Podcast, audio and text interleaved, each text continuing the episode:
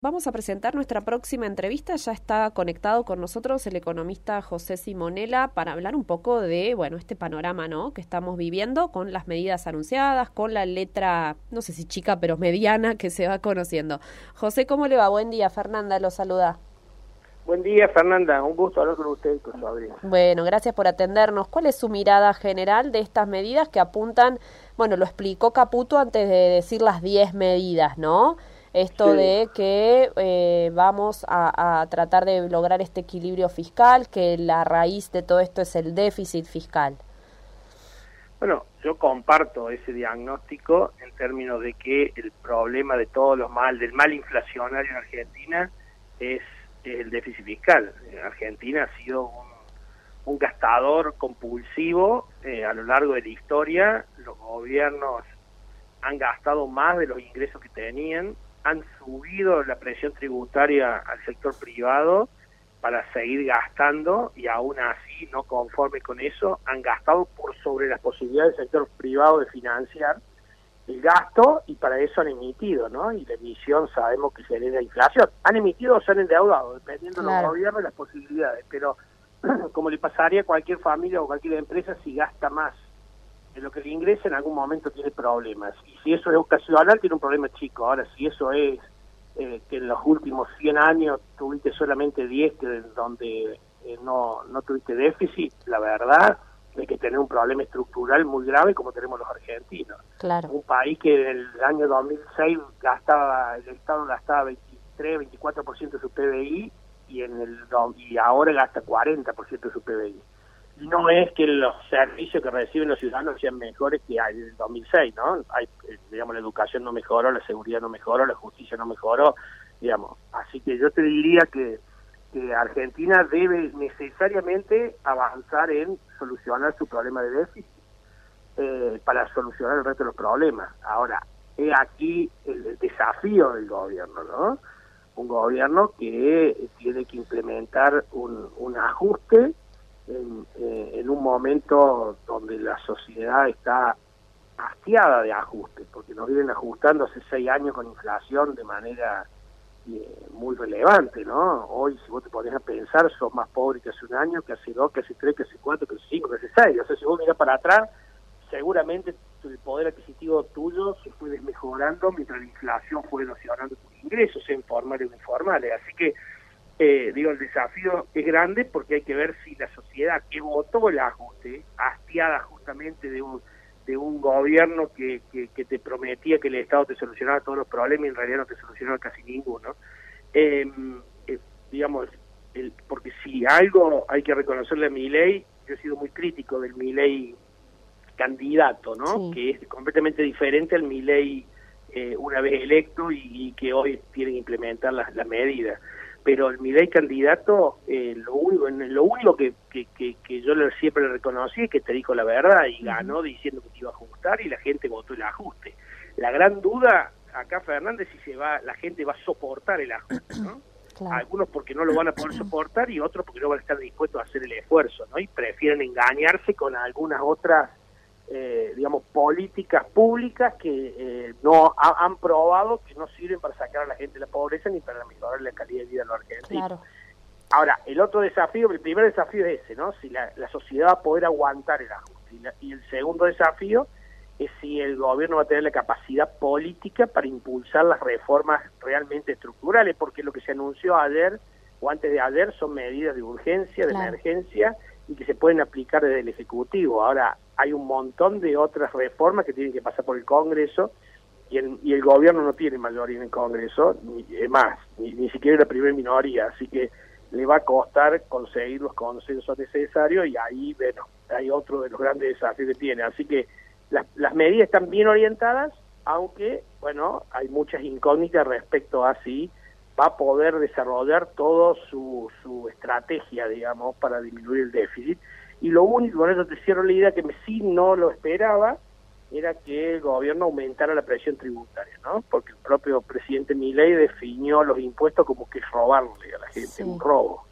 Eh, eh, y, y, lo que hizo fue aumentar los impuestos a las importaciones y los impuestos y el impuesto a las exportaciones no agrícolas generalizó. Así que, digo, y incluso hay versiones que se revería la, la disminución de impuestos a la ganancia para cuarta categoría. Que es lo que puso más Sí Claro. Eh, eh, ¿Nos puede explicar un poquito más? Esto es, dijeron, la suba del impuesto país para las importaciones. Al mismo tiempo sacan la, las IRAS, el que quiere importar, que importe. Ahora, ¿hay dólares para el que quiere importar o cómo se va a implementar eso? No, a ver, la CIRA es, un, es un, una restricción operativa, no financiera. Entonces lo que te dice el gobierno es, mira, el dólar vale 800, pero si vos querés importar un bien tenés que pagar además 17,5 de impuestos. O sea que el dólar para el importador no vale 800, vale 900. Bien. Y a los exportadores, a los exportadores agrícolas no les subo las retenciones, tampoco se las bajo, se las dejo como están pero al resto de los importadores, de los exportadores que no tenían retenciones, se les, pongo un impuesto también, le pongo retenciones. Así que ahí hay una presión, así que el, el, el, el, exportador no recibe 800, sino recibe 800 menos el impuesto. Claro, hay muchas economías regionales que habían logrado cero alícuota Claro. Y que ahora podrían tener, esto que es un 15% sería para Va a tener, no es que podrían, van a tener. Van a tener un 15%. claro, así que ahí hay presión tributaria, digamos, adicional. Por eso digo, me llama la atención que un presidente que definió que los impuestos eran robo, de robarle a la gente, haya, haya decidido robarle a la gente porque tiene necesidad. Claro. Eh, así que el ajuste fiscal va por dos lados, o la lucha contra el déficit, por una baja de gastos, que todo el mundo esperaba, porque lo había anunciado, y por un aumento de los impuestos de la recaudación. Claro. Así que eh, eh, esto y esto sí no lo esperaba yo, por lo menos en función de lo dicho por el, por el presidente. Pero, pero de todas formas, eh, lo que tenemos que entender respecto de la CIRA es que ahora no hay que pedir más permiso para No es que el Estado te dice importar vos y vos no. Mm. Digamos, se acabó el vos importar y vos no. Vos podés importar la mitad de lo que querés, vos podés importar todo, vos eso se acabó con lo cual se elimina la, posibilidad de tener un kiosco de, de, actos de corrupción y demás, además de una traba operativa muy grande que tenían aquellos que necesitaban importar. Ahora, después pagalo vos, ¿no? Lo que te dice el gobierno es, bueno, pagalo, el dólar vale tanto, lo querés comprar, vale tanto. Ver, te aumentarán tus funciones de costo. Ahora, no en economía, Fernando, no hay peor cosa que la incertidumbre. La incertidumbre es peor que la mala noticia. Es preferible para una empresa saber que, digamos que se le encareció el insumo importado a no tener certeza si mañana lo va a poder conseguir el insumo importado. Porque si no tengo certeza que lo voy a poder comprar, entonces no te puedo vender lo que, lo el que tengo, claro. porque si no me quedo sin. Y ahí comienzan los desabastecimientos, la especulación. O te lo vendo mucho más caro por las dudas, que cuando lo vaya a comprar mañana vaya, tenga otro precio. Entonces, digo, la incertidumbre es peor, consejera, que la mala noticia en economía. José, ¿y qué implica esta especie o, digamos, este aval del Fondo Monetario Internacional de estas primeras medidas? Pero el Fondo Monetario Internacional, como cualquier acreedor y como cualquier buen consejero, te diría no podés gastar más de lo que te ingresa. Mm. Si gastas más de lo que te ingresa, eh, digamos, en algún momento chocas le pasa a una familia, le pasa a cualquier empresa. Vos no le aconsejaría a un ser querido y gasta el doble de tu sueldo, total, después vemos.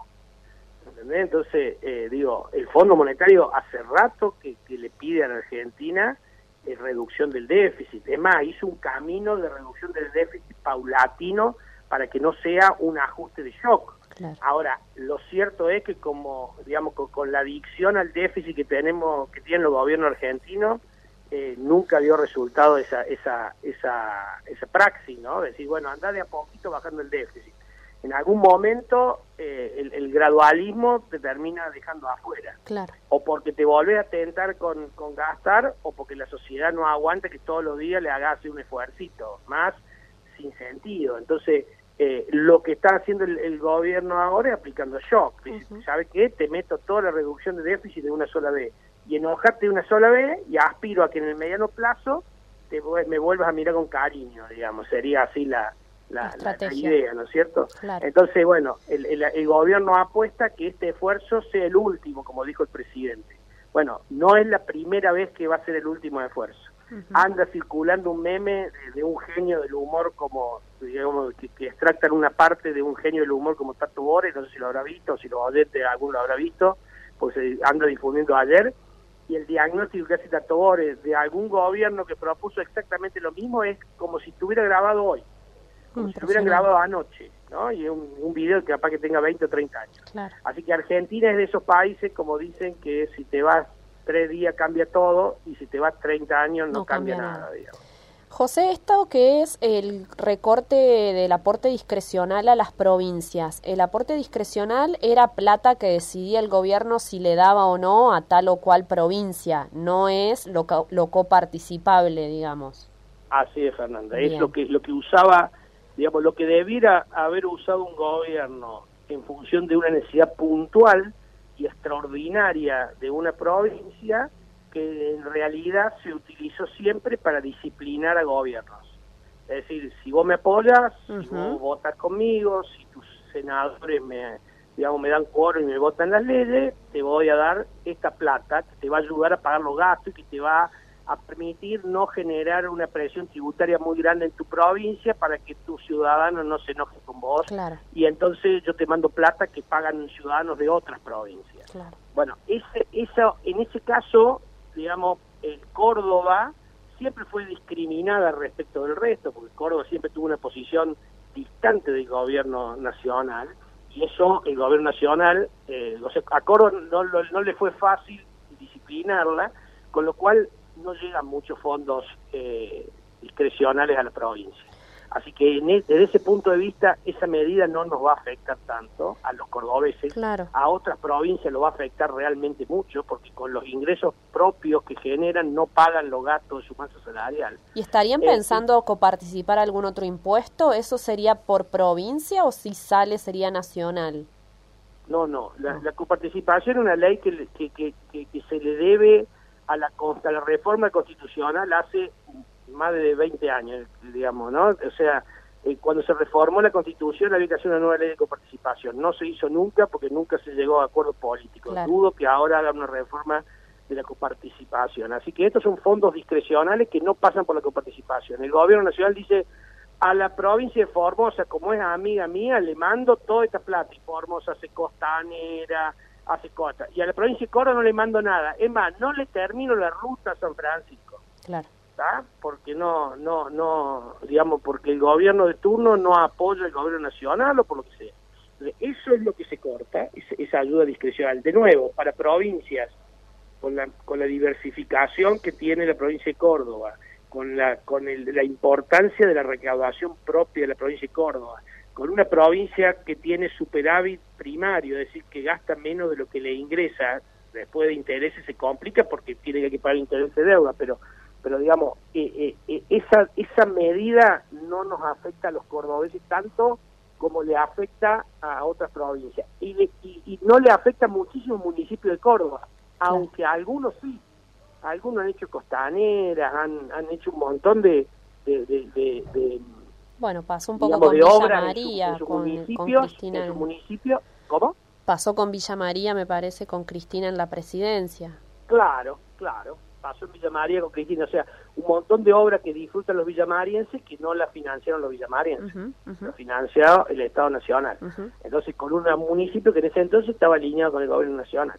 Entonces, digo, la verdad es que eh, lo que eh, en ese caso no va a tener un impacto. Como no va a tener un impacto grande en Córdoba, la, la suspensión de las licitaciones, digamos, de la obra pública nacional, porque la mayoría de la obra pública, te diría casi toda la obra pública que hay en, la provincia de Córdoba está financiada por los cordobeses con superávit o está financiada por endeudamiento de la provincia, como la provincia, ¿no? O sea que vamos a pagar las generaciones futuras, van a pagar también las generaciones futuras porque la están disfrutando también, claro. o la van a disfrutar. Así que yo te diría que también el tema de la, de la, de la suspensión de, de, de, la, de la nueva licitación y de todo aquello que no se haya iniciado, no se va a iniciar. En el caso de Córdoba, no le afecta como sí le afecta a otras provincias que si no es obra pública no hacen absolutamente nada. Nosotros hemos hecho un montón de rutas, hemos hemos hecho los, hemos hecho digo los cordobeses, lo ha hecho el gobierno con plata de los cordobeses, por eso digo hemos hecho eh,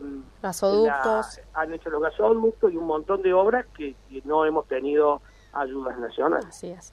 Bueno, José, no le robamos más tiempo, le agradecemos mucho su participación en el programa.